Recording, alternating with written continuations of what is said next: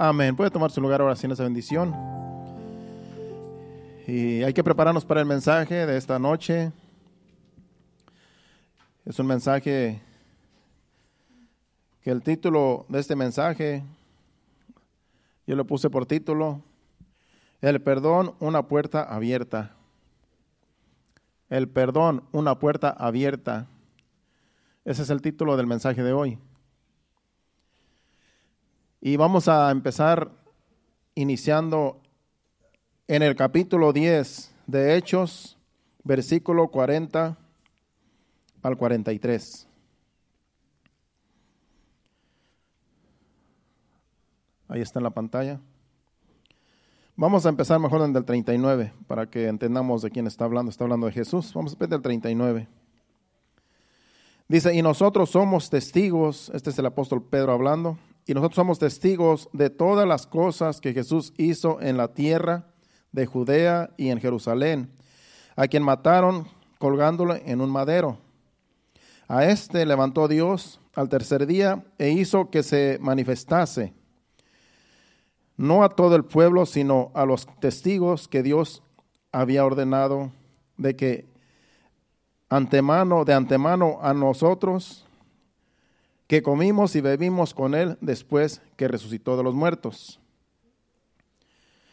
Y nos, y nos mandó que predicásemos al pueblo y testificásemos que Él es el que Dios ha puesto por juez de vivos y muertos. El 43. De este dan testimonio todos los profetas que todos los que en Él creyeren recibirán perdón de pecados por su nombre. Ese es Jesucristo. Y de eso se trata la enseñanza. La puerta abierta para la salvación es el perdón de pecados. Esa es la puerta abierta que tenemos todo, toda persona delante de Dios, el perdón de pecados. Si Dios no nos perdona nuestros pecados, no podemos ser salvos. Pero como Dios es misericordioso, Él ha decidido perdonarnos todos nuestros pecados por medio de Jesucristo. Jesucristo es el que perdona pecados. Jesucristo es Dios. Jesucristo es el Hijo de Dios. Por eso le puse el título, el perdón es una puerta abierta. En Mateo capítulo 7, versículo 13 y 14, Jesucristo, pueden ir buscándolo, Jesucristo dice que entremos por la puerta estrecha, Jesús es la puerta estrecha. ¿Y cómo, ¿Y cómo podemos entrar por la puerta? Arrepentidos, pidiendo a Dios perdón por nuestros pecados, y Él nos perdona y nos da salvación por medio de Jesucristo, su Hijo. Vamos allí, Mateo 7, 13, 13 y 14. Dice, entrad por la puerta estrecha, porque Ancha es la puerta y espacioso el camino que lleva a la perdición, y muchos son los que entran por ella.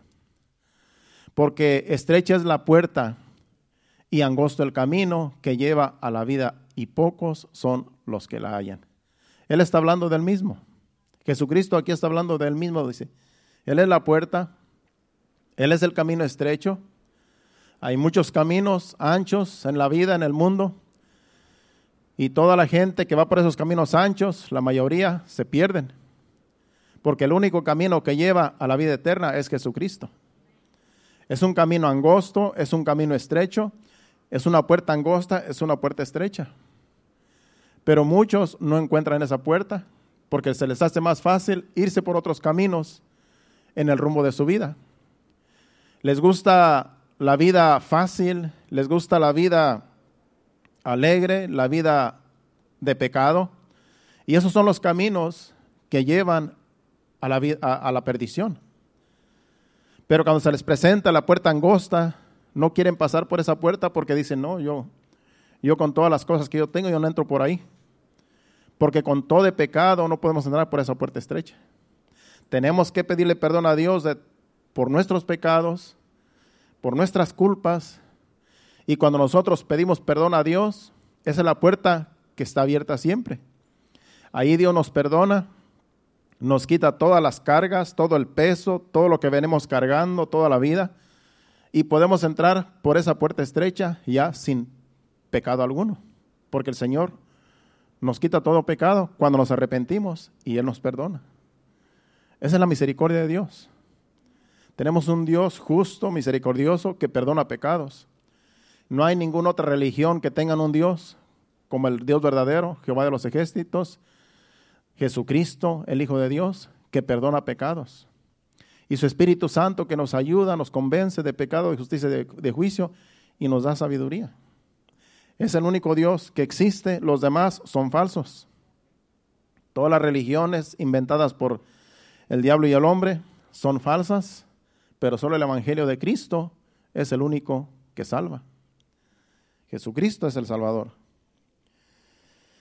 Por eso el perdón es la puerta que se nos ha abierto para llegar al Padre. No podemos ir al Padre si no pedimos perdón a Dios por nuestros pecados. Y también debemos perdonar a nuestros semejantes sus ofensas. Vamos a Mateo capítulo 6, versículos 14 y 15. La puerta abierta es el perdón. Aquí dice Jesucristo después de que dice que cómo debemos de orar, porque aquí en este capítulo habla de la oración, habla del Padre Nuestro. En los, los versículos anteriores dice que empieza la oración del Padre Nuestro. Y cuando ya llega al final donde dice, y perdónanos nuestras ofensas como también nosotros perdonamos a los que nos ofenden, dice aquí, porque si perdonáis a los hombres sus ofensas, os perdonará también a vosotros vuestro Padre Celestial. Mas si no perdonáis a los hombres sus ofensas, tampoco vuestro Padre os perdonará vuestras ofensas. Dios es el que perdona pecados, pero nosotros también tenemos que perdonar a los que nos ofenden, a los que pecan en contra nuestra. Esa es la puerta que siempre tenemos que, estar, que tener abierta, de perdonar a los, a los que nos ofenden, a los que nos maltratan, Jesucristo mismo cuando lo, estaban, lo iban a crucificar, lo maltrataron, lo golpearon, lo latigaron, lo dejaron desfigurado, su cuerpo estaba desfigurado, según Isaías 53, capítulo 53. Y él dice que él, él solamente decía, Padre, perdónalos porque no saben lo que hacen. Le estaban haciendo algo injusto, lo mataron sin causa, pero él solo decía, Padre, perdónalos porque no saben lo que hacen. Jesucristo nos enseña a perdonar. Por eso tenemos que perdonar toda ofensa que nos haga cualquier persona. A veces cualquier cosita nos ofende y ya estamos enojados, ya no queremos hablar a la persona, ya estamos eh, con, ese, con esa falta de perdón. Pero tenemos que perdonar, porque si no perdonamos a nuestros, a nuestros semejantes sus ofensas, tampoco Dios nos va a perdonar nuestras ofensas. Así es que Dios es justo. Tenemos que perdonar para ser perdonados.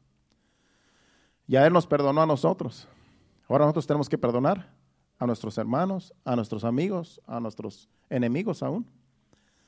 Entonces el perdón siempre tiene que, esa puerta siempre tiene que estar abierta del perdón. La vida del cristiano es un estilo de vida de perdonar y de pedir perdón, porque estamos en un mundo lleno de maldad.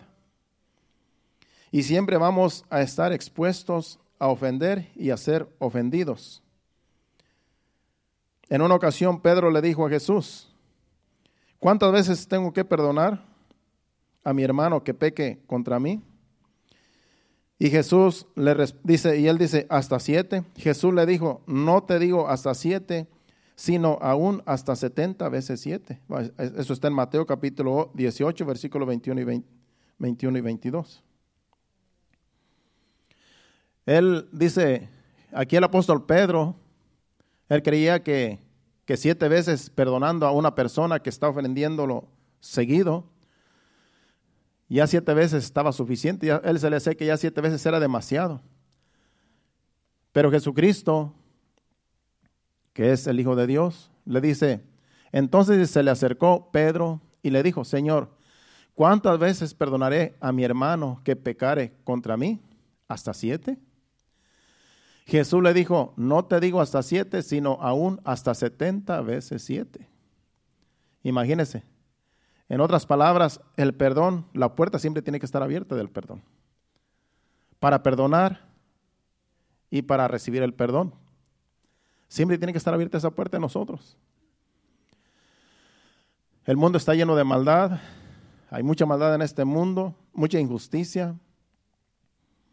Y nosotros no podemos tener falta de perdón en nosotros.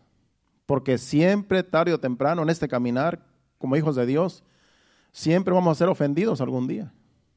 Y también nosotros vamos a ofender a alguien, a veces sin querer, a veces queriendo, depende del carácter de que tengamos. Pero si somos mansos y humildes, nos vamos a dar cuenta que ofendemos. Y cuando nos damos cuenta que ofendemos, tenemos que ir a pedir perdón. Eso lo tenemos que practicar siempre. Y más, y más se, se ve en los matrimonios. Es donde más se ve el perdón, porque imagínese estar con una persona día y noche, conviviendo, viviendo, aunque uno se ame, pero tarde o temprano nos ofendemos. Tarde o temprano nos, nos ofende la otra persona, ofendemos. Y siempre tiene que estar, perdóname, perdóname. Eso siempre tiene que estar allí presente, la puerta siempre tiene que estar abierta. Porque si nosotros no perdonamos o no pedimos perdón cuando sabemos que ofendimos, el diablo se mete. El diablo se va a meter y entonces sí, se va a hacer más grande el problema. Y si se tarda uno más en perdonar o en pedir perdón, va creciendo esa raíz de amargura, de resentimiento. Y es por eso que los matrimonios llegan al punto donde ya dicen hasta aquí porque ya es tanta las veces que se ofenden el uno al otro, a veces verbal, a veces físicamente, a veces eh, de muchas formas, a veces con gestos aún se ofenden, porque ya, eh, ya es una cosa, es una costumbre la ofensa. Y el perdón siempre tiene que estar allí. Alguien tiene que ser manso y humilde para decir, ¿sabes qué? Perdóname. Aunque la otra persona no, no, no quiera pedir perdón, pero el humilde, el manso siempre va a decir, perdóname, te ofendí. Aunque también haya sido ofendido por la otra persona. Eso siempre tiene que estar allí, la puerta abierta para el perdón. Y sabemos que no es fácil. Sabemos que es difícil cuando tú sabes que es injusto lo que te hacen y tienes que aguantar. Pero siempre hay que perdonar.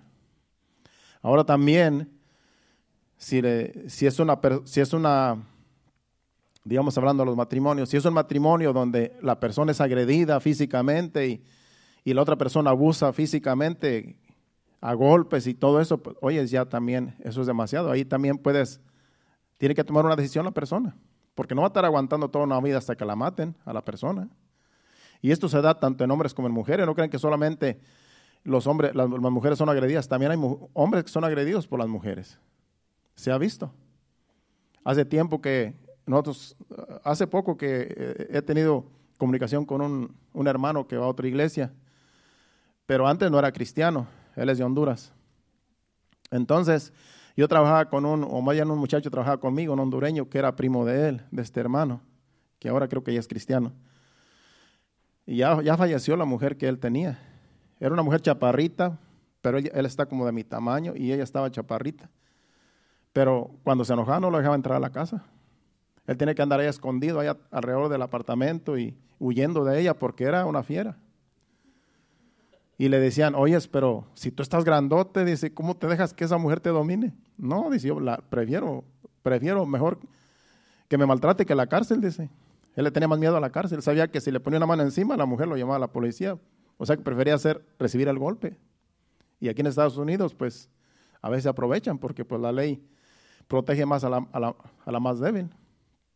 Ha sucedido. Ha sucedido que hay mujeres tremendas que que ahí el hombre tiene que agacharse, porque si no va a dar a la cárcel. Pero la mayoría, en los matrimonios, la mayoría siempre la mujer es la víctima. Casi en la mayoría de los casos la mujer es la víctima y el hombre se aprovecha porque es más fuerte. Y ahí es donde también no se puede tolerar una situación así por tanto tiempo. Porque después puede llegar, ha sucedido que, las, les quitan la vida de un mal golpe.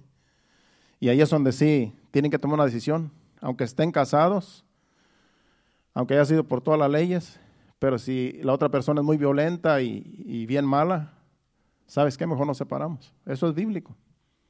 El apóstol Pablo dice, si, si hay problemas, mejor sepárense por un tiempo hasta que vean si se vuelven otra vez a reconciliar. Porque no esperaba que la mate tampoco. Yo recuerdo que allá en donde yo soy, había un, un matrimonio ya sea un matrimonio ya grande, que yo conocía con familia grande y todo. Y resulta que este señor, ya de, edad avanzada, su mujer lo dejó. Su mujer lo dejó, no había violencia, no había problemas, pero simplemente la mujer se aburrió de él, sin ningún motivo, supuestamente, por cualquier cosita, por cualquier excusa. Le digo, ¿sabes qué? Me voy de tu lado, ya no te soporto, eh, ya no sé qué tantas cosas le diría y dice, mejor me voy allá con mi, con mi familia. Y ya la señora ya, con, ya está con nietos, creo. Ya todos sus hijos grandes, ya no tenían niños, los más pequeñitos tenían algunos, unos 6, 7 años a lo mejor. Y sí tenían bastantes hijos. Y güey le dijo, me voy, ya, no te aguanto más. Y se fue con sus familiares, porque sus familiares tenían, ella tenía hermanos que no se habían casado también, hermanas también, estaban solteras y solteros. Y se fue con ellos ahí, tenía negocio y allí trabajaba con ellos, atendía el ganado y todo eso. Y dejó al hombre, lo dejó abandonado. Y le dejó también los niños pequeños. O sea que ella se fue como quien dice, yo soy libre, no quiero estar contigo. Y así de la nada. Y él decía, pero bueno, por si no te hice nada, ni te he puesto la mano encima, ni, ni te he dicho malas palabras, ¿por qué? Ya me aburrí de estar contigo. Imagínense, ya después de toda una vida estar con él. Bueno, resulta que él se hizo pues la víctima porque en realidad sufrió mucho por el hecho de que le dejó todos sus hijos pequeños a él y, él tenía que sacar adelante la familia. Y pues llegó el tiempo donde ya estaba a punto de morir. Y estaba ya él, le dio una enfermedad, creo que le dio cáncer. Y pues el pobre hombre sufrió muy una, una enfermedad muy dolorosa, pues, allá en el, que no había ni siquiera antibióticos ni nada de eso. Y el hombre con un puro, pues un puro dolor, de, ahí murió. Bueno, el, caso es que ella, él tenía un, una hija jovencita que ya andaba por ahí buscando novio cuando yo me vine para Estados Unidos. Y andaba por ahí noviando. Y resulta que me di cuenta que le dijo a su hija, después de estar pasando el sufrimiento que supuestamente por no tener a la mujer cerca, a la esposa que se le había ido. Que le, que le dijo a la muchacha, a su hija, ¿sabes qué, hija? Cuando tú te cases, no vayas a hacer lo que hizo tu madre conmigo. Dice, por favor, no vayas a abandonar a tu esposo porque es bien feo, es bien triste que lo dejen a uno solo. Y, y mira cómo estoy yo. Estoy sufriendo porque tu mamá me dejó. Por favor, nunca vayas a dejar a tu esposo. Resulta que se casó después la muchacha y él se murió. Él se murió. O sea que me imagino que ella le dijo, está bien. Y resulta que después de que él se murió, ella se casó con un muchacho que no era de ahí, era de otro lugar. Y se la llevó para allá donde, de donde era el muchacho. Me di cuenta que le daba unas golpizas a esta muchacha, ese hombre que, su esposo. Y dice que ella decía, pero es que yo le prometí a mi papá que nunca iba a dejar a mi, esposo y él me dijo que nunca lo dejara y aquí estoy aguantando. Imagínense, ¿para qué aguantar una golpiza a cada rato solamente porque le prometió a su papá no dejar a su marido? ¿Y cómo sabía si su marido iba a ser bueno? Esas cosas, ahí sí tienen que, la gente, oye, está bien prometer, pero en este caso es algo diferente porque el, el papá de la muchacha no sabía qué marido le iba a tocar. Le tocó un hombre violento que la maltrataba, la golpeaba, la, hacía lo que quería con ella y no podía estarle aguantando tanto, tanta injusticia. Y yo no sé qué pasaría, pero así me la contaron. Esas cosas es donde uno tiene que decidir, porque no va a estar aguantando golpe tras golpe todo el tiempo hasta que la maten, ¿no? Ahí es donde tienen que decidir, ¿sabes qué? Hasta aquí, yo no voy a aguantar tanto. Te perdono, pero ya, tú por allá, yo por acá. Se tiene que perdonar de corazón. ¿Cuál es el perdón? para esa persona que, que, que, agrede, que es violenta. El perdón es que uno quiere que esa persona sea salva. El perdón es que Señor trata con él, sálvalo, sálvala. No permitas que se vaya al infierno. Está mal, está bien, es violento, es violenta, pero trata con él, trata con ella. Sálvalo, sálvala. Ese es el perdón, el verdadero perdón. No desearle lo peor, no desearle que se muera, que se pudra, que, se, que, lo metan a la cárcel, que no desearle nada de eso, que se vaya al infierno peor, no, menos. No, Señor, trata con él, trata con ella. Es una persona, está mal, pero trata con él, trata con ella. No permitas que se pierda. Ese es el perdón, el verdadero perdón. Por eso Jesucristo decía, perdónales, Padre, porque no saben lo que hacen. Ese es el perdón que siempre tenemos que, que tener. Abierta la puerta a perdonar y ser perdonados. Y hay mucho que hablar sobre esos casos de, en realidad, extremistas, pero no nos vamos a detener allí. Vamos a seguir con la enseñanza. Bueno, el primer perdón para el hombre viene de Dios. Dios es el que primero que perdona y Él es el que nos enseña a perdonar. Porque primeramente nosotros ofendemos a Dios. Primeramente el hombre cayó en pecado. Adán cayó en pecado, desobedeció a Dios, por lo tanto, ofendió a Dios con, el pecado que cometió al desobedecer a Dios, cuando Dios le dijo, no comas de ese árbol, no comas del fruto de ese árbol, de todos los demás árboles puedes comer, pero de ese árbol no vas a comer, porque el día que comas de ese árbol vas a morir. Era una orden, era un mandato, era una era, era en realidad un mandamiento que Dios le dio a Adán y desobedeció. Cuando Adán desobedeció, ofendió a Dios. La desobediencia ofende a Dios. La desobediencia de nosotros ofende a Dios. Cuando nosotros nos desobedecen a nuestros hijos, nos ofenden a nosotros porque nos desobedecen. Así también nosotros cuando desobedecemos a Dios, lo ofendemos. ¿Y qué tenemos que hacer? Pedir perdón. ¿Qué tienen que hacer los hijos cuando, cuando desobedecen a los padres? Pedir perdón. Y hoy en día casi ni lo quieren hacer. Todas se justifican. Hay que enseñar a nuestros hijos a que están mal. Mi esposa siempre trata con la más pequeña que tenemos. Siempre dice, Elizabeth, esto, Elizabeth, aquello, Elizabeth. Siempre está allí tratando de educarla como se educan, ¿verdad? Lo más que podemos. Pero estamos en una generación tan tan mala que a veces les entra por un lado y les sale por el otro. Pero hay que estar ahí siempre diciéndole, mira, tienes que entender, te amamos, queremos lo mejor para ti, no queremos que nada te pase, pero tú tienes que ser obediente. No tienes que ser desobediente a las cosas que nosotros te decimos que son consejos sabios que Dios nos da por medio de su palabra. Si tú desobedeces, vas a sufrir. Si tú desobedeces lo que nosotros te decimos, vas a pagar las consecuencias y no queremos que sufras. Y si desobedecen, están ofendiéndonos porque no quisiéramos que nos desobedecieran. Así lo mismo con Dios. Y Adán desobedeció a Dios y Dios lo castigó por la desobediencia en el Génesis.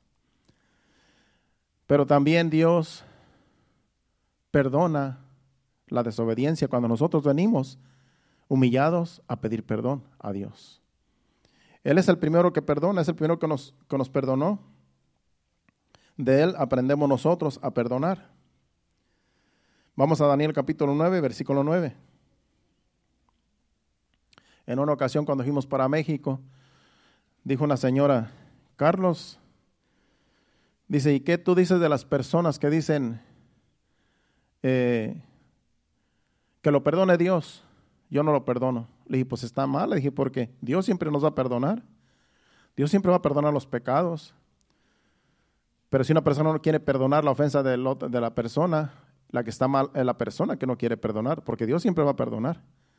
Y ha sucedido porque dicen, bueno, me ha ofendido tanto que yo no lo perdono, yo no la perdono, pero que la perdone Dios. Pues sí, si esa, esa, persona le pide perdón a Dios y a la persona y no quiere perdonarlo, quien está mal es la persona que no quiere perdonar. Se puede perder esa persona que no quiere perdonar solamente porque, porque no quiere perdonar. Porque como dice Jesucristo, si no perdonamos nuestras ofensas, tampoco Dios nos va a perdonar nuestras ofensas. Así es que necesitamos perdonar y, ser, y, perdonar y pedir perdón. Siempre. Esa puerta tiene que estar siempre abierta del perdón.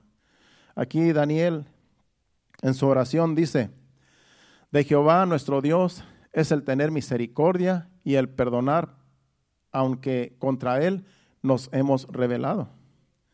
De Dios, de Jehová, dice ahí, nuestro Dios es el tener misericordia. Él tiene misericordia a nosotros y el perdonar, aunque contra Él nos hemos rebelado. Aunque nos rebelemos contra Él, aunque lo ofendamos, Él siempre va a tener misericordia y nos va a perdonar. Cuando nosotros vamos delante de Él pidiéndole perdón, humillados, arrepentidos de nuestros pecados. La puerta siempre va a estar abierta del perdón. Pero hace falta que nosotros reconozcamos que ofendimos a Dios.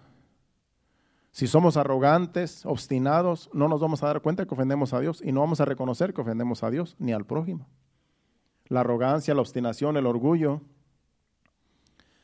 opaca o cierra la puerta al perdón, a pedir perdón. Es por eso que hay personas que tienen ese problema de orgullo, arrogancia, obstinación, donde no reconocen sus errores. Siguen ofendiendo y siguen ofendiendo y ofenden y ofenden y ofenden. Y aunque digan que son siervos de Dios, que son hijos de Dios, pero si siempre están ofendiendo y no se arrepienten, en realidad van de mal en peor. Se pueden perder. Aunque digan que son cristianos, aunque digan que aman a Dios. No podemos estar ofendiendo a cada rato tampoco. Podemos perdonar todas las ofensas que nos hagan, pero también una persona que ofende a cada rato ya es demasiado. Esa persona tiene que nacer de nuevo. No podemos estar ofendiendo, caer en el mismo problema a cada rato. Una persona que siempre ofende a cada rato, esa persona ya tiene un problema. No tenemos, como hijos de Dios, no tenemos que tener ese problema de ofender. Nos pueden ofender, podemos ofender y a lo mejor sin darnos cuenta podemos ofender. Pero cuando, cuando sabemos que ofendemos, tenemos que reconocer también, ofendí. Mis palabras ofendieron a alguien, mi actitud ofendió a alguien y tengo que reconocerlo. Tengo que decir, perdóneme. Hice mal esto, hablé mal, juzgué mal y, y, pido perdón. Esto siempre tiene que estar en nuestro corazón, reconocer nuestros errores, tanto cuando ofendemos a Dios como cuando ofendemos al prójimo. Siempre tenemos que tener bien sensible el oído para escuchar al Espíritu Santo, el Espíritu Santo, porque es el que nos convence cuando nosotros ofendimos a alguien. A mí me ha pasado cuando a veces eh, algo pasa, algo dije o alguna reacción y después me pongo a pensar, a mí se me hace que yo ofendí con esto que dije. A mí se me hace que yo ofendí con esto que con esta reacción que hice. Tenemos que estar siempre bien sensibles para cuando nosotros ofendemos. Y cuando nos ofenden también reconocer, entender que somos humanos, que somos personas de carne y hueso y nos van a ofender de un modo u otro y siempre tenemos que tener la puerta abierta para perdonar. Aunque las personas no nos pidan perdón, hay que perdonar. Señor, yo perdono a esta persona, perdono a aquella persona. No reconoce que me ofendió y me ofendió, pero está bien. Lo perdono, la perdono. Ayúdanos a amarnos unos a los otros. Así siempre tiene que estar un, ese es el estilo de vida de un cristiano. Es el estilo de vida de cada hijo de Dios. Tener la puerta abierta para perdonar y para pedir perdón cuando sabemos que estuvimos mal. Y si así tenemos un estilo de vida, vamos a llegar al cielo. Porque esa es la meta de llegar al cielo. Aquí estamos de paso, aquí somos peregrinos y extranjeros en el mundo. Pero nuestra meta es que un día estemos a la presencia de Dios y con todo con toda la vida que hayamos vivido aquí, reconocer nuestros errores y perdonar cuando nos ofenden hasta que lleguemos al cielo. Así tiene que ser siempre. Es un estilo de vida de un hijo de Dios. Perdonar y pedir perdón. Siempre. En el libro de Joel, capítulo 2, versículo 15 al 18, estamos hablando de que Dios es el, el que nos enseña a perdonar. Él es el primero que perdona. Aquí el profeta habla y, y le pide a Dios que perdone a su pueblo. Dice, tocad trompeta en Sión, proclamad ayuno, convocad asamblea. Reunid al pueblo, santificad la reunión, juntad a los ancianos, congregad a los niños, a los que maman. Salga de su cámara el novio y de su tálamo la novia. Entre la entrada y el altar lloren los sacerdotes, ministros de Jehová, y digan, perdona, oh Jehová, a tu pueblo, y no entregues a lo propio tu heredad para que las naciones se enseñoreen de ella. ¿Por qué han de decir los pueblos? ¿Por qué han de decir entre las naciones, entre los pueblos, perdón, ¿dónde está tu Dios? Y Jehová solícito por su tierra perdonará a su pueblo. Aquí en este, en este libro de Joel, el pueblo estaba viviendo en vanidades. El pueblo estaba viviendo la vida como la vive cualquier persona. No era, eh, aunque era el pueblo de Dios, el pueblo de Israel, pero vivían una vida desordenada y estaban en maldición. Por causa de que vivían una vida alejada de Dios, les venían las plagas, eh, sembraban, no, en realidad no, no, cosechaban bien lo que sembraban, todo era, todo era pura calamidad. Y se la pasaban viviendo solamente en los deleites de la vida. Y aquí dice, dice el profeta, salga de su cámara el novio, de su tálamo la novia, en otras palabras, dejen de, de estar viviendo una vida vana, acérquense a Dios, porque les vienen calamidades, les vienen calamidades, dice reunir al pueblo, santificar la reunión, juntar a los ancianos, congregar a los niños y a los que maman, salga de su, tálamo, de su cámara el novio, de su tálamo la novia. En otras palabras, dejen la vida cómoda, Dejen esa vida cómoda que los va llevando a la perdición y vengan y congréguense y busquen a Dios.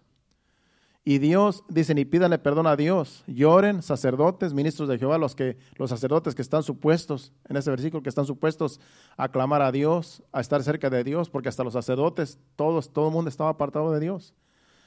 Reúnanse, júntense, clamen, lloren, los sacerdotes, ministros de Jehová, y digan, perdona, oh Jehová, a tu pueblo, y no entregues a los a las naciones tu heredad, para que no se enseñoren de ella. Dice, ¿por qué han de decir los pueblos, ¿dónde está tu Dios?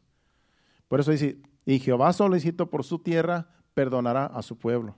¿Cuándo? ¿Cuándo? Cuando el pueblo viene humillado, arrepentido, pidiéndole perdón a Dios. Siempre Dios ha perdonado al pueblo de Israel cuando pecaba. Siempre. El libro de los jueces, cuando usted lo lee, es un libro muy bonito que a mí me, encanta eh, leerlo. Ahí dice todo lo que el pueblo hacía. Ofendían a Dios, se apartaban de Dios, se iban tras la, idolatría, tras dioses ajenos.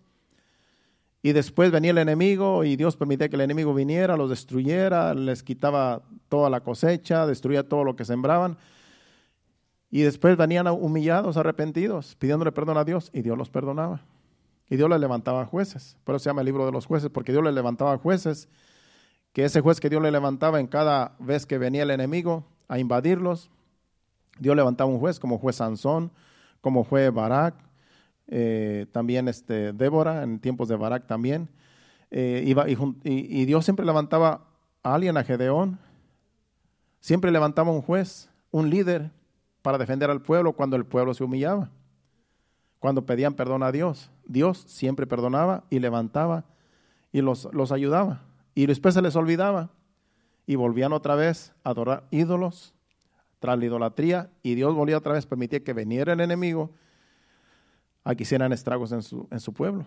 Así era siempre, así era siempre la vida de él, en el tiempo de los jueces. Pues aquí también estaba la situación igual, el pueblo apartado, cada quien vivía en sus deleites, estaban alejados de Dios. Y el profeta le dice, reúnanse, júntanse, eh, ayunen, conságrense a Dios y clamen y lloren. Y Dios va a perdonar a su pueblo. Y Dios los perdonaba. Y Dios sigue perdonando a todo aquel que viene y se humilla. Vamos a Miqueas capítulo 7, versículo del 7 del, del 18 al 18 y 19. Miqueas 7, 18 y 19. Aquí también Vemos cómo Dios siempre perdonaba al pueblo. Dice que Dios como tú, que perdonas la maldad y olvida el pecado del remanente de su heredad, no retuvo para siempre su enojo porque se deleita en misericordia. El 19. Él, eh, dice, Él volverá a tener misericordia de nosotros, sepultará nuestras iniquidades y echará en lo profundo del mar todos nuestros pecados. Ese es el Dios que nosotros servimos. Dice que Él echa a lo profundo del mar todos nuestros pecados y ya no se acuerda más de ellos. Pero primero tenemos que venir a pedirle perdón. Y el, y el Dios que tenemos, nuestro Dios nos perdona. Es un Dios que perdona pecados. Y Él nos enseña a perdonar. Así como Él perdona, así debemos de perdonar nosotros. Malaquías 3, versículo 13 al 17. Aquí también Dios dice, aquí porque el pueblo en este tiempo de Malaquías, en, el libro de Malaquías, el pueblo estaba más rebelde todavía. Creían que no ofendían a Dios, creían que Dios estaba contento y Dios les dice, ¿saben qué? Ustedes me han ofendido demasiado. Y aquí está un diálogo entre Dios y los, y, el, y, los, aquí son los sacerdotes, los ministros del templo. Y Dios le dice al pueblo, o sea, a los ministros del, que ministraban en el templo, que supuestamente eran los que deben estar más consagrados, les dice, vuestras palabras contra mí han sido violentas, dice Jehová, y dijiste, ¿qué hemos hablado contra ti? O sea que aquí se ponen al tú por tú con Dios. Dios le dice, habéis dicho, por demás es servir a Dios. ¿Qué aprovecha que guardemos su ley y que andemos afligidos en presencia de Jehová de los ejércitos? Decimos pues ahora, bienaventurados son los soberbios y los que hacen impiedad. No solo son prosperados, sino que, sino que tentaron a Dios y escaparon. Entonces los que temían a Jehová hablaron cada uno a su compañero y Jehová escribió y oyó y fue escrito libro de memoria delante de él para los que temen a Jehová y para los que piensan en su nombre. Y serán para mí mi especial tesoro, ha dicho Jehová de los ejércitos, en el día que yo actúe y los perdonaré, como el hombre que perdona a su hijo que le sirve. Entre ese grupo había unos que sí eran conscientes. Entre ese grupo que hablaban con Dios al tú por tú, había unos que decían, oye, estamos ofendiendo a Dios. Oye, estamos mal. Si Dios siempre ha sido bueno con nosotros. Porque algunos decían, mira, aquellos prosperan, los impíos prosperan, los malos prosperan, y Dios como si nada. Y, ellos siguen prosperando y les va bien, y, y nosotros aquí sirviendo a Dios. ¿Y de qué nos sirve servir a Dios? Y eso es lo que piensan algunos, hijos de Dios. Dicen, estamos ahí siempre asistiendo al servicio, a los servicios, y Dios prospera a otros que ni son sus hijos y nosotros aquí estamos aquí humillados delante de Dios y como que nada pasa. Pues es que ellos van a recibir su recompensa también. Aquellos que saben que, están, que son prosperados, acuérdense que el dinero no es todo en la vida. Y aquellos que usted ve que, prosperan y que están mal y que hasta ofenden a Dios, que se burlan de Dios, se burlan de los hijos de Dios y, blasfeman en nombre de Dios, se ve que están prosperados, pero tarde o temprano les va a venir el castigo. Los juicios que, vengan los van a recibir ellos. Pero usted y yo, la iglesia, los que le servimos a Dios, tenemos que decir, Señor, tú eres un Dios misericordioso, tú siempre estás con nosotros, tú nunca nos haces ningún mal. Si aquellos prosperan, algún día van a recibir su merecido porque son malos. Pero usted, como hijo de Dios, no se canse de servir a Dios, porque, porque en las manos de Dios estamos seguros. En las manos de Dios lo tenemos todo. Y no tenemos que envidiar lo que otros tienen, porque Dios nos da lo suficiente para vivir y para aún para dar. Así es que no codiciemos las riquezas de los injustos, porque también eso, de eso habla mucho la Biblia. Pues Dios, aquí entre este grupo había unos que sí eran conscientes y estos dijeron, no, vamos, vamos a servir a Dios. Es cierto lo que nos dice el profeta, estamos mal, ofendemos a Dios, y entre esos dice que en ese remanente Dios trató con ellos, dice que estos son mi especial tesoro, porque estos no son como los demás, que, no aprecian lo que, yo, lo, que yo, lo que yo hago por ellos. Y Dios perdona, y Dios los va a perdonar. Y por eso dice, Y ha dicho Jehová de los ejércitos, en el día en que yo actúe y los perdonaré, como el hombre que perdona a su hijo que le sirve. Dios siempre va a estar perdonándonos. Somos sus hijos. Y siempre nos va, como el hijo pródigo cuando se fue y regresó, el hijo pródigo, el padre es, tipifica a Dios. Cuando viene el hijo pródigo para atrás, el padre lo, perdonó.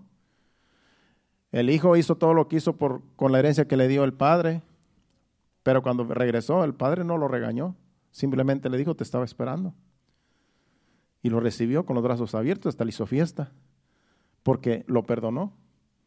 Y aunque el hijo de allá le dijo, Padre, he pecado contra el cielo y contra ti, no soy digno de que sea de ser llamado tu hijo. Vengo, hazme, hazme como uno de tus jornaleros. Y el padre dijo, no, vamos a hacer una fiesta. Es mi hijo, ha vuelto y hay que regocijarse. Dios siempre va a estar con los brazos abiertos para perdonar cualquier pecado que cometamos, pero siempre y cuando reconozcamos que ofendemos a Dios y que ofendemos al prójimo y que hay que pedir perdón. El perdón siempre tiene que estar abierta, la puerta tiene que estar abierta del perdón. Ya vamos hacia el final. Vamos a Mateo capítulo 18, versículo 23 al 35. Esta es una parábola que muchos conocemos. Vamos a ver este, esta parábola que Jesucristo trae acerca de los deudores. Estos son dos deudores. Dice, por lo el reino de los cielos es semejante a un rey que quiso hacer cuentas con sus siervos y comenzó a hacer cuentas. Le fue presentado uno que le debía diez mil talentos. A este, como no pudo pagar, ordenó su señor venderle y a su mujer y a hijos y todo lo que tenía para que se le pagase la deuda. Entonces aquel siervo eh, postrado le suplicaba, diciendo, Señor, ten, ten paciencia conmigo y yo te lo pagaré todo. El Señor de aquel siervo, movido a misericordia, le soltó y le perdonó la deuda. Pero saliendo aquel siervo, halló a uno de sus consiervos que le debía cien denarios y haciéndole de, él y haciendo de él, le ahogaba diciendo, págame lo que me debes.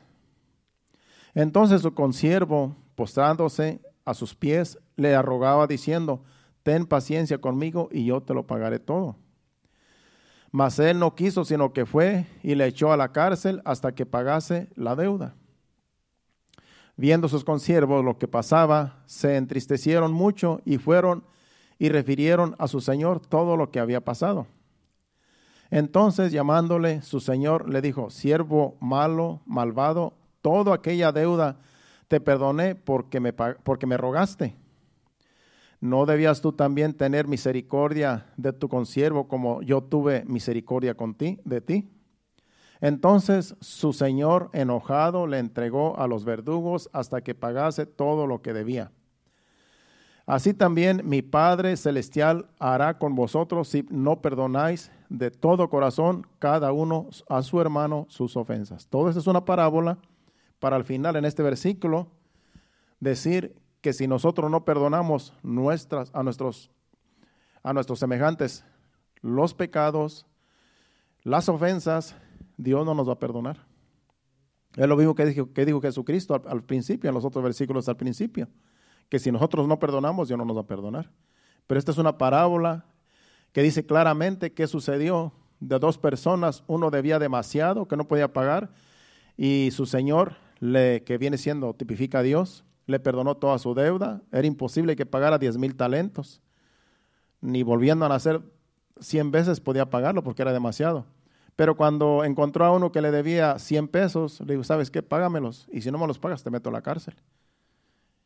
Y dice que los, los que oyeron eso fueron y dijeron al Señor, ¿sabes qué? Este hombre que tú perdonaste sus deudas a otro que le debía cien, no le perdonó, sino que lo metió en la cárcel. Y fue y lo llamó. ¿Sabes qué? Tú eres injusto. Yo te perdoné toda la deuda que tú no podías pagar, te perdoné porque me rogaste, pero tú no le perdonaste 100 pesos al que te debía y él te los, él te los iba a pagar también. Y tú lo metiste a la cárcel, eres un injusto. Y dice, por lo tanto, vas a, ahora tú vas a ir a la cárcel y vas a pagar. Ahí no vas a salir. Por eso dice, hay que perdonar siempre, porque si no perdonamos, Dios tampoco nos va a perdonar nuestras ofensas a los que ofendemos. O los que nos ofenden. Siempre tenemos que tener el perdón, la puerta abierta del perdón. Vamos hacia el final, vamos ahora Marcos 11, 25 y 26. Marcos 11, 25, y luego nos vamos a ir a las cartas Paulinas, dos versículos y ahí terminamos. En Marcos 11, 25 y 26, aquí también está hablando del perdón. Dice, cuando estéis orando, perdonad si, si, si tenéis algo contra alguno para que también vuestro Padre que está en los cielos os perdone a vosotros vuestras ofensas. Porque si vosotros no perdonáis, también eh, vuestro Padre que está en los cielos os perdonará vuestras ofensas. Es lo mismo. Lo que dice en Mateo lo está diciendo aquí en Marcos. Cuando estemos orando, dice, hay que pedir a Dios perdón por los que nos ofenden. Porque si no pedimos perdón a Dios, si no perdonamos a los que nos ofenden, tampoco Dios nos va a perdonar, aunque estemos allí de rodillas orando. Cuando Dios sabe que nosotros tenemos algo en contra de alguien, tenemos una ofensa, tenemos eh, una, una ofensa de alguien que nos hizo y estamos orando a Dios y no queremos perdonar esa ofensa, Dios, es en vano estar orando a Dios, es en vano estar allí eh, delante de Dios porque no queremos perdonar. Primero tenemos que perdonar las ofensas, no tener nada en contra de nadie para poder, para que nuestra voz sea oída, para que Dios pueda escuchar nuestra voz cuando nosotros oramos, cuando nosotros le pedimos. De lo contrario, estamos perdiendo el tiempo. Entonces, siempre para orar, para acercarnos a Dios, nuestro corazón tiene que estar limpio de ofensas. Hay que perdonar a todo mundo, sin excepción, para que nuestras oraciones lleguen a la presencia de Dios. Y así vamos a estar siempre en paz con Dios y con nuestros semejantes. Vamos a Efesios 4, 32 y luego a Colosenses y vamos a terminar ahí. Efesios 4, 32. Dice, antes sed benignos unos con otros, misericordiosos, perdonándoos unos a otros, como Dios también os perdonó a vosotros en Cristo. Aquí nos está diciendo el apóstol Pablo, que escribió la carta, que seamos misericordiosos. ¿Qué es ser misericordiosos? Es que tenemos que tener misericordia de los demás. Es que tenemos que entender que los demás también son humanos, que también van a ofender, que también nos van a dañar. Pero hay que tener misericordia y perdonar. Y perdonarnos unos a otros, como Dios también os perdonó a vosotros en Cristo Jesús. Siempre tenemos que estar, tener la misericordia para perdonar a toda persona. Siempre tiene que estar la misericordia en nosotros, ser misericordiosos, así como Dios es misericordioso. Por último, vamos a Colosenses 3:13 y ahí terminamos la enseñanza. Colosenses 3:13 es otra carta del apóstol Pablo que también nos aconseja que nos debemos de que debemos de perdonarnos unos a los otros, soportándonos unos a otros y perdonándonos unos a otros si alguno tuviera queja contra otro de la manera que Cristo os perdonó, así también hacedlo vosotros. Sencillo. Si alguien tiene queja contra ti, perdónale. Si alguien dice, viene delante de ti, ¿sabes qué? Me ofendiste. Dijiste algo que me ofendió, hiciste algo que me ofendió. Eh, pide eh, perdona. En otras palabras, pide perdón. Perdona a todo aquel que viene a ti diciendo que tú ofendiste y tú también ve delante de las personas y diles, estoy ofendido contigo. Porque una vez ni se da cuenta que ofende. Una vez no se da cuenta que ofende a las personas porque estamos en esta carne y a veces no sabemos que ofendemos. Pero si hay alguien que está ofendido por alguien, si no se da cuenta, pues tiene que ir a decirle, si no, ¿cómo se va a dar cuenta que, que lo está ofendiendo? Para eso es para eso es, la comunión entre unos y nosotros como iglesia. Hay cosas que tenemos que dejarlas pasar para no tener que decirle a una persona, ¿sabe qué me ofendió? porque no me saludó? Hay cosas que son simples, hay cosas que uno tiene que dejarlas pasar. Simplemente no hay que ofenderse. Imagínese que porque no lo saludaron, va a decirle, ¿sabes qué? Me, ofendiste porque no me saludaste ese día. Pues ya eso es, es absurdo, ¿verdad? No vamos a andar haciendo eso tampoco.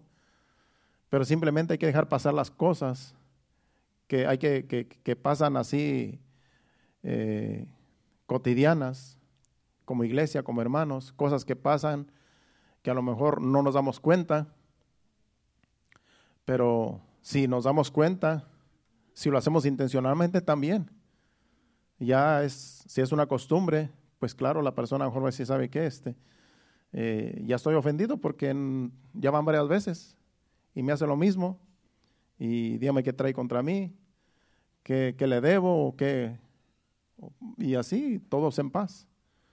Pero eso gracias a Dios casi nunca sucede. Aquí de lo que se trata es de que nos perdonemos los unos a los otros, que reconozcamos que estamos en, este, en esta vieja naturaleza y que siempre vamos a estar ofendiendo o nos van a ofender, pero siempre tenemos que tener la puerta abierta para perdonar y para recibir el perdón. ¿Cuántos dicen amén? Bueno, pues levántense, pónganse de pie. Ese ha sido el mensaje. Que el Señor nos siga hablando cada día en cada servicio por medio de los demás hermanos que también toman parte aquí. Anoche estaba viendo, hablando con mi cuñado Carlos, le mando un saludo allá en, en Nayarit, México. Estoy hablando con mi cuñado, el, el que quedó, pues, el, el viudo de mi, de mi hermana que falleció hace dos años. Y ahí estamos compartiendo una plática muy... Ya hacía tiempo que no hablaba con él. Y dice, no, pues yo siempre los veo. Dice, lo que pasa es que ahí, aquí donde vivo, dice, no hay mucha internet.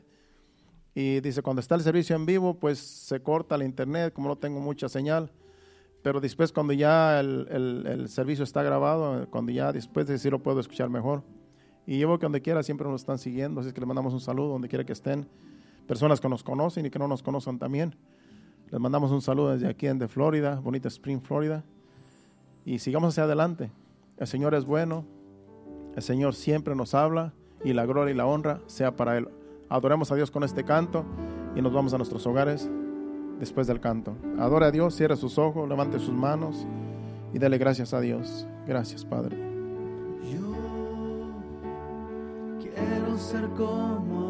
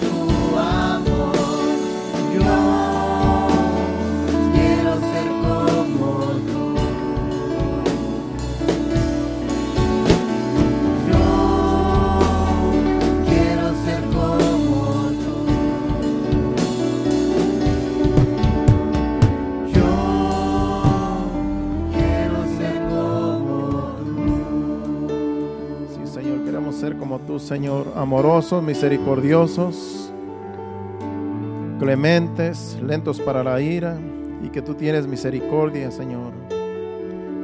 Eres grande en misericordia, Señor, que podamos imitarte, Señor. Que podamos, Señor, imitar, Señor amado, tu carácter, Señor. Que tú siempre, Señor, nos amas con amor eterno. Que así podamos amar para no ofender, Señor, a nuestros hermanos, a nuestros semejantes, Señor. Y que cuando ofendamos podamos reconocer que ofendemos, Señor. Y cuando venga alguien a pedirnos perdón, que podamos perdonar también, Señor. Que siempre esa puerta, Señor, del perdón esté abierta en nuestro corazón, en nuestros labios, en nuestra mente, en nuestro ser, para reconocer que como humanos, como seres humanos que somos, siempre vamos a estar expuestos, Señor, a la ofensa, tanto para ofender como para ser ofendidos, Señor. Ayúdanos a entender, Señor amado, entender estas cosas de tal manera, Padre Santo, que reconozcamos que en realidad no somos perfectos, pero tú sí eres perfecto y tú nos enseñas a ser como tú, Señor, por medio de tu palabra, tu Santo Espíritu que nos ayuda. Gracias te damos, Señor. Gracias, Padre, por tu palabra, por el mensaje que tú nos has hablado hoy. Te damos gracias, Señor. Recibe la gloria y la honra. Amén. Padre Santo, nos despedimos no de tu presencia, sino de este lugar, pidiendo que nos lleves con bien a cada uno, a cada familia, a cada joven, cada dama, cada caballero, que nos lleves con bien a nuestros hogares. Quita todo tropiezo del camino y que lleguemos con bien cada uno y que tú nos des descanso en esta noche. Para el día de mañana levantarnos fortalecidos con el poder de tu gracia y así podamos, Señor, ir a nuestras labores correspondientes el día de mañana. Te lo pedimos en el nombre de Jesús. Llévanos con bien. Amén y amén. Dios lo bendiga. Estamos despedidos. Recuerde aquí el viernes a las 7.30 estaremos aquí de nuevo. Dios le bendiga y hasta el viernes.